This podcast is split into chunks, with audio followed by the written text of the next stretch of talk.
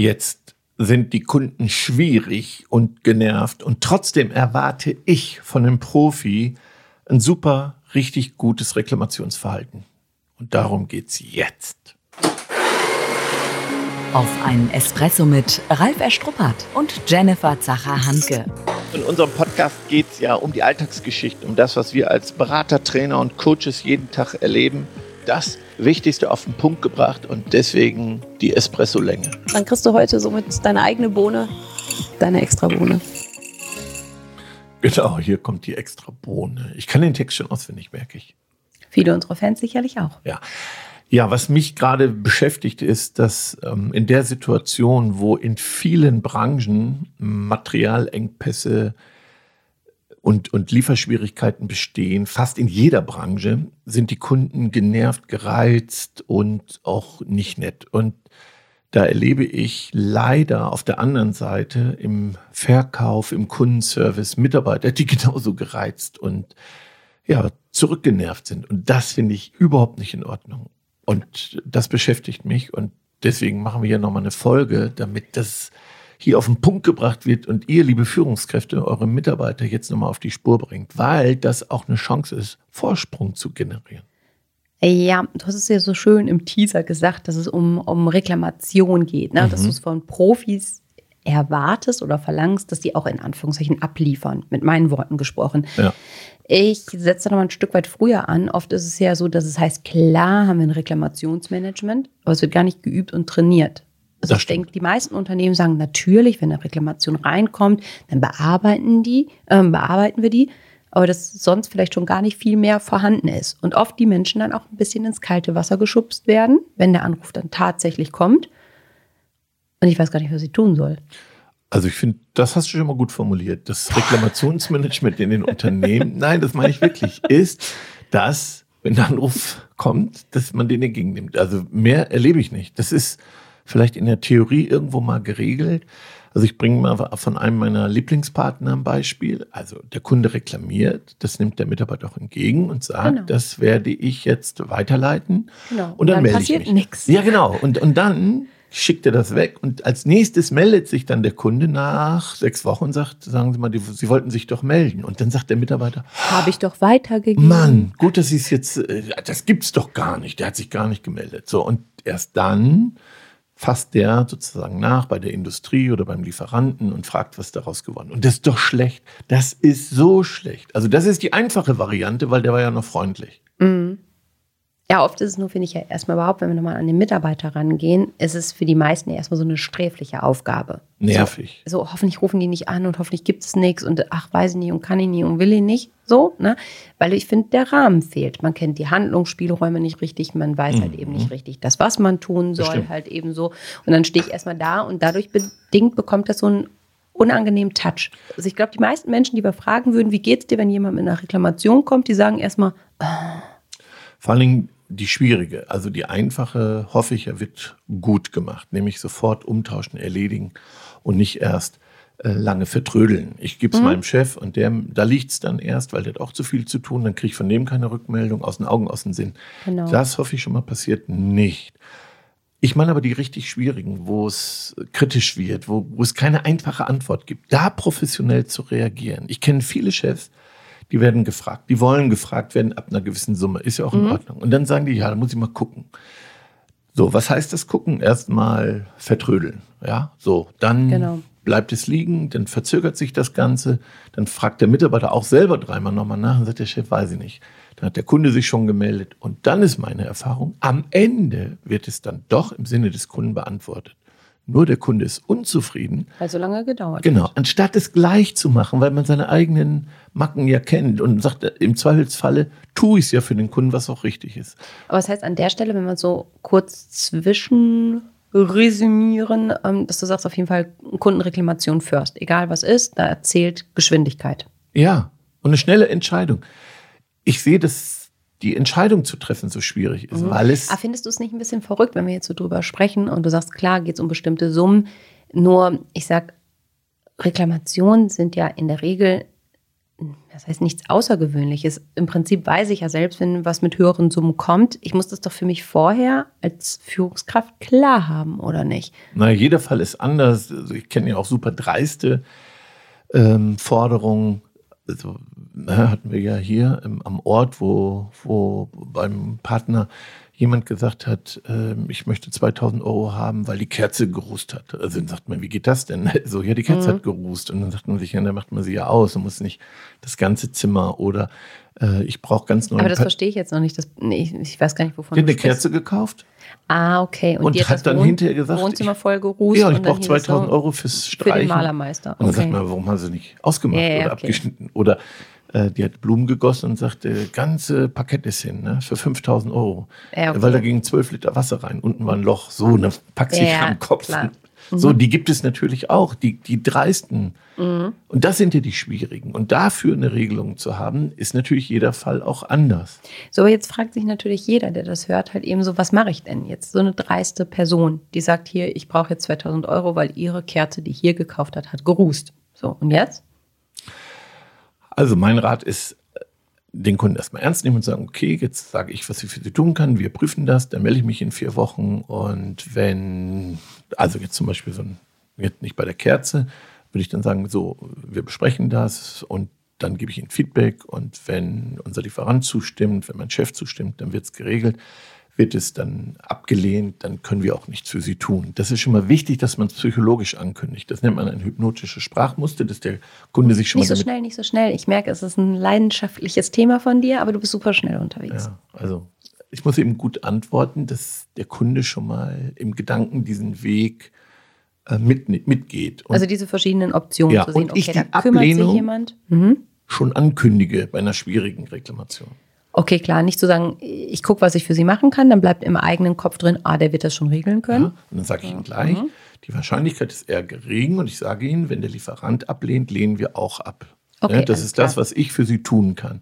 Mich beim Lieferanten einzusetzen, weil es außerhalb der Gewährleistung ist, außerhalb der Norm ist, außerhalb der Regelung ist, dann kann der Kunde sich schon damit beschäftigen. Ja, okay. Also, aber du siehst. Verstanden. Ja. Die Frage war gar nicht abgestimmt, aber du siehst, dass es eben schon sehr anspruchsvoll ist, wie ich antworte.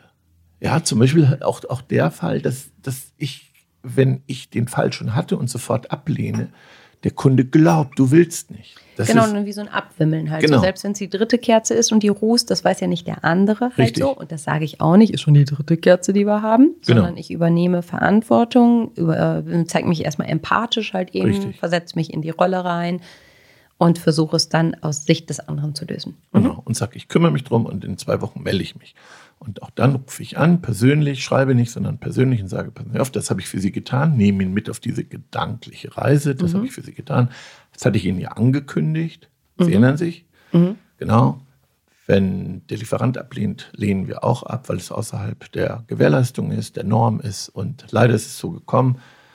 So, und dann bringe ich das auf den Punkt. Und dann erkläre ich es eben nicht. Und dann kann der, sage ich, ich verstehe Ihren Ärger, nehme ihn nochmal mit. Und dann wiederhole ich wie ein Mantra. Klar, kann ich gut verstehen, dass Sie ärgerlich sind, wäre ich aus Ihrer Sicht auch. Ich habe das getun, getan, was ich für Sie tun konnte und das Ergebnis. Und das wiederhole ich. Mhm. So, und dann darf der Kunde auch mal sauer sein. Das nehme ich nicht persönlich. Ich bin eben Profi. Und mhm. das erwarte ich alles von Verkäufern, von Mitarbeitern aus dem Kundenservice, dass sie das beherrschen. Ja, finde ich einen stimmigen Anspruch, aber du merkst auch, dass ich so ein bisschen hier, hm, ne, wo ich sage, ja, dann gehört es definitiv auch ins Unternehmen da rein, das zu üben, zu, ähm, zu trainieren, das klar zu haben, halt eben nicht einfach zu sagen, für uns bedeutet Reklamationsmanagement, wir kümmern uns, sondern wirklich das halt eben entsprechend zu definieren. Hm? Das interessiert die Bohne. Der praktische Tipp. Ja, und ich finde, Frag doch mal deine Mitarbeiter, wie klar ist das Thema Reklamation. Frag sie und geh mit ihnen den Prozess durch, nämlich jetzt, wo es vielleicht gar keine konkrete Reklamation gibt, damit du noch mal als Führungskraft Klarheit hast, wie gehen meine Mitarbeiter damit um. Weil vielleicht ist es für dich klar, mhm. aber für die einzelnen Mitarbeiter nicht. Und es geht auch wieder verloren. Also immer wieder das Schärfen. Am besten alle neun Monate reinschreiben in Outlook, einen wiederkehrenden Termin, das Thema Reklamationen, dann schnappe ich mir ein, zwei Mitarbeiter, diskutiere das und formuliere auch nochmal meinen Anspruch, was mir wichtig ist. Es ist so eine Riesenchance, sich abzuheben mit einem guten Reklamationsmanagement, wirklich zum Thema Kundenbegeisterung. Und äh, das ist immer das wichtigste Thema der Kunde, gerade jetzt, wo die Situationen schwierig werden und ich professionelles Verhalten erwarte. Mhm. Aber das heißt ja auch, die Menschen darüber hinaus halt eben mitzunehmen, die nicht, sage ich mal, originär für die Reklamationsbearbeitung zuständig sind. Ne? Oft ist es ja so, dass ich erstmal vielleicht bei einer Zentrale oder so lande und direkt mit allem raus, rauspresche. Das heißt, das halt eben ja schon breiter aufzustellen und nicht zu sagen, ja, bin ich nicht für zuständig, gebe ich mal an den Kollegen halt eben weiter, ne? sondern auch da, weil wenn wir sagen, dass es so wichtig ist und eine Chance ist ne? und wirklich der Moment ist, wo wir begeistern können, wo wir punkten können, finde ich, ist das ja schon ein Alleinstellungsmerkmal. Auch nochmal ein guter Hinweis. Wenn der Kollege rangeht, also jeder, der den Anruf annimmt, zu sagen, ich kümmere mich drum, Sie kriegen einen Rückruf und nicht sagen, ja, können Sie morgen wieder anrufen, da ist der Kollege im Haus. Oder ich weiß nicht, wer zuständig ist, rufen Sie bitte nochmal. Also da fängt ein guter Hinweis, da fängt das schon an, mhm. ne, dass ich annehme und mich verantwortlich fühle. Jeder im Unternehmen, jeder nimmt diesen Anruf an und kümmert sich, gibt ihn weiter und dann, was ganz wichtig ist, nicht er schreibt eine E-Mail und denkt, damit wäre es erledigt, sondern er fühlt sich so lange verantwortlich, bis er eine Rückmeldung kriegt, ja. habe den Kunden kontaktiert. Ganz, ganz wichtig. Mhm. Weil meist ist so, schickt meinem Kollegen die E-Mail und schreibe ihm, du pass auf, Frau Zacher Hanke hat angerufen, die war stinksauer und bitte kümmere mhm. dich, ich habe ihr gesagt, du rufst an. Und dann ist das für mich erledigt. Und besonders unangenehm wird es dann, wenn Frau Zacher-Handke das zweite Mal anruft und sagt, warum habt ihr Deppen euch nicht gemeldet? Richtig, genau. Nein, aber es das heißt vorzusorgen. Ich finde, das überhaupt in die Köpfe reinzukriegen, halt eben, dass es eine Chance ist, dass wir uns kümmern, halt eben so, dass es eine mit der wichtigsten Aufgaben ist. Und ähm, ja, eben nicht so dieses sträflich beiseite schieben, haben wir keinen Bock drauf, kommt vielleicht nicht so oft vor. Weil wir wissen auch, diese schlechten Momente, wenn jemand enttäuscht ist, die verbreiten sich einfach ganz, ganz, ganz schnell. Ne? Ja, genau. Und gerade wo jetzt im Moment so ein bisschen Unmut herrscht, dann vielleicht noch mal rabiater und rasanter, ja. als es sonst der Fall ist. Ne? Und da kann ich nicht sagen, hier der Kunde war auch unfreundlich und da bin ich auch unfreundlich, meine Nerven auch. Wir sind Profis. Wir sind die Profis. Und gerade jetzt zeigt sich, dass wir mit dieser angespannten Situation extrem gut umgehen können. Mhm. Und da mag ich ja, ich weiß, dass ich das schon häufiger gebracht habe, das Beispiel ähm, der Bühnenmetapher, ne? dieses wirklich on zu sein ja. halt eben so. Das heißt, wenn das Telefon schellt und ich gehe dran, dann einfach zu sagen, egal was vorher war, ähm, na, oder ob ich schon fünf Reklamationen an einem Tag hatte, halt eben so, es weiß der andere nicht. Und ich, genau. ich, ich brilliere dort. Ja, genau. Und das zu trainieren und zu üben, nochmal ein guter Hinweis. So. Nach dem Espresso ist vor dem Espresso. Die Zusammenfassung. Ich habe nämlich noch was mitgebracht. Ich habe so einen Aufsteller gemacht. Mhm. So töten wir unsere Kundenbeziehung. Und da habe ich fünf Vs entwickelt. Mhm. Vertrödeln, verzögern, vertuschen, mhm. versauen, dass die Kundenbeziehung mhm. versaut und dann ist es vergessen. Mhm. Ich habe so. noch was mit Verzetteln. Wir könnten noch ein V für Verzetteln. Ja. Ich habe einen sonst sieben. Vielleicht können wir die nochmal ergänzen. Also, ja, das ja. finde ich immer wichtig, dass ich äh, daran denke, wenn ich es aufschiebe, wird es ganz bitter. Ja, okay, dann verhaue ich deine Bohnen hier halt rein. Fünf Stück, okay. Mhm. Wirklich, guck mal, Punkt genau fünf auf dem Teller. Ach, cool, ja. ähm, für mich ist das Thema halt eben es reicht nicht, das einmal aufzugreifen und sagen, wir haben Reklamationsmanagement, sondern das immer wieder aufzugreifen. Mhm. Und es kommen ja auch immer wieder neue Teammitglieder dazu. Und ich glaube, gerade da sprechen wir das Thema gar nicht durch oder an. So, mhm. ne, weil man sagt, wir haben doch im Prinzip nichts mit zu tun. Aber wir haben ja festgelegt, jeder Anruf kann bei jedem landen und deswegen weiß es jeder. Und für mich nochmal als Führungskraft mich selbst zu hinterfragen. Treffe ich Entscheidungen? Bin ich vielleicht sogar der Engpass? Liegen die Dinge bei mir? Will ich es erstmal klären, will ich es hinterfragen, bevor ich hier zu großzügig wirke. Mhm. Das einfach nochmal zu checken. Mhm. Und für mich ist es nochmal das Thema Geschwindigkeit. Ne? Also wo wir den Unterschied reinbringen können. Klar, auch wenn wir sagen, ähm, innerhalb der nächsten vier Wochen hören Sie von uns, wo ich schon sage, man, na, das ist schon ein riesen, riesen Zeitfenster. Also ich glaube, da ist keiner happy mit. Also schon zu signalisieren, klappt nicht morgen und übermorgen, aber innerhalb der nächsten ähm, Woche habe ich eine Rückmeldung für Sie. Ja. So, zum Schluss habe ich eine persönliche Bitte. Ich habe mir ein Ziel gesetzt für dieses Jahr, mhm. nämlich, dass wir ganz viele positive Bewertungen nochmal für diesen Podcast bekommen.